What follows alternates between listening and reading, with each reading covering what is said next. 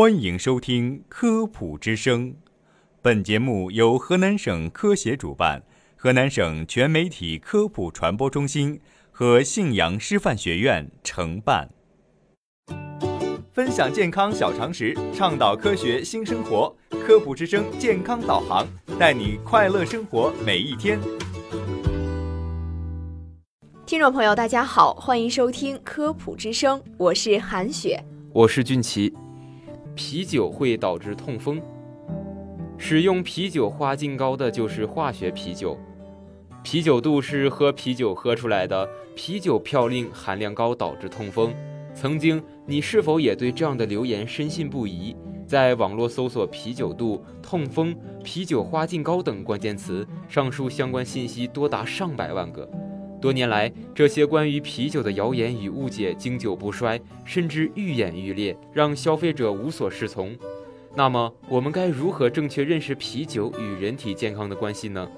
网上流传的化学啤酒是怎么回事？网络中充斥着大量帖文，声称啤酒花劲高是化学制剂，使用啤酒花劲高的就是化学啤酒。还有谣言称，啤酒花劲高是一种抑制啤酒微生物繁殖的化学物质，饮用将会有头晕、心悸等反应，对人体产生危害。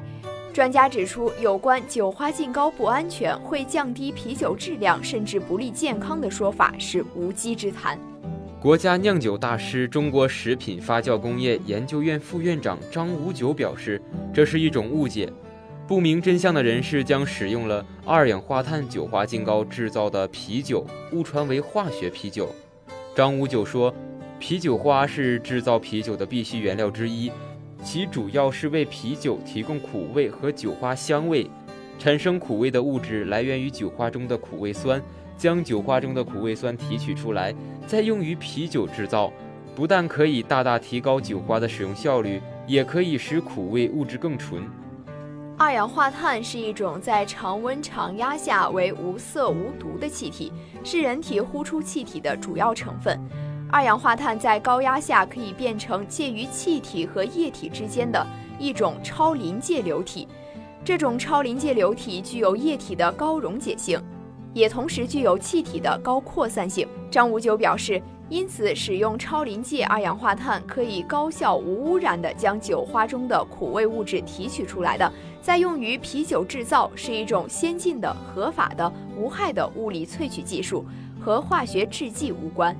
在公众的普遍认知中，喝啤酒导致痛风是流传最广、最为普遍的一种说法。这种说法有科学依据吗？事实真相究竟如何？专家指出，啤酒嘌呤含量高导致痛风发病率高，这是不正确的说法。痛风是一种现代社会常见的疾病，是尿酸结晶沉积于关节、关节腔、滑液内尿酸钠结晶形成为特征。软组织、骨骼、软骨和肾脏等处引起组织的异物炎症反应，临床表现为高尿酸症。中国中医科学院基础理论研究所教授于志敏说。高尿酸血症和痛风可分为原发性和继发性两类，约有百分之八十原发性高尿酸血症和痛风属于多基因遗传病，由嘌呤代谢有关的腺素酶的基因变异导致人体自身嘌呤代谢紊乱引起，而继发性高尿酸血症则是饮食治疗导致的尿酸增多，或是肾脏疾病或某些药物所致尿酸排泄减少。于志民表示，痛风与啤酒的关系要分成两部分来看：一是喝啤酒能不能导致痛风；二是痛风病人能不能喝啤酒，不能一概而论。痛风患者是嘌呤代谢失常，临床上要求禁用或慎用啤酒，导致痛风病的原因是非常多的，和啤酒并没有直接关联。对于那些嘌呤代谢失常的人，处在痛风病发作前期。过量饮酒导致人体酒精代谢失常，会诱发痛风，所以不恰当的过量饮酒是主要原因。中国疾病预防控制中心营养与研究所营养传播室主任刘爱玲说：“研究表明，人体百分之二十的嘌呤来自食物，高嘌呤食物如海鲜、豆类、菌类等的过量摄入，会使血液中嘌呤含量增加，从而导致血尿酸增高。”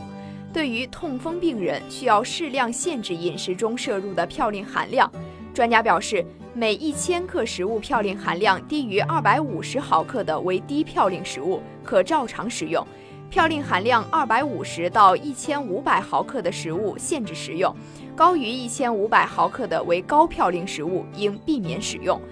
而研究发现，国内常见啤酒中总嘌呤含量在三十八至一百五十一毫克每升之间，平均总嘌呤含量为七十四点九毫克每升。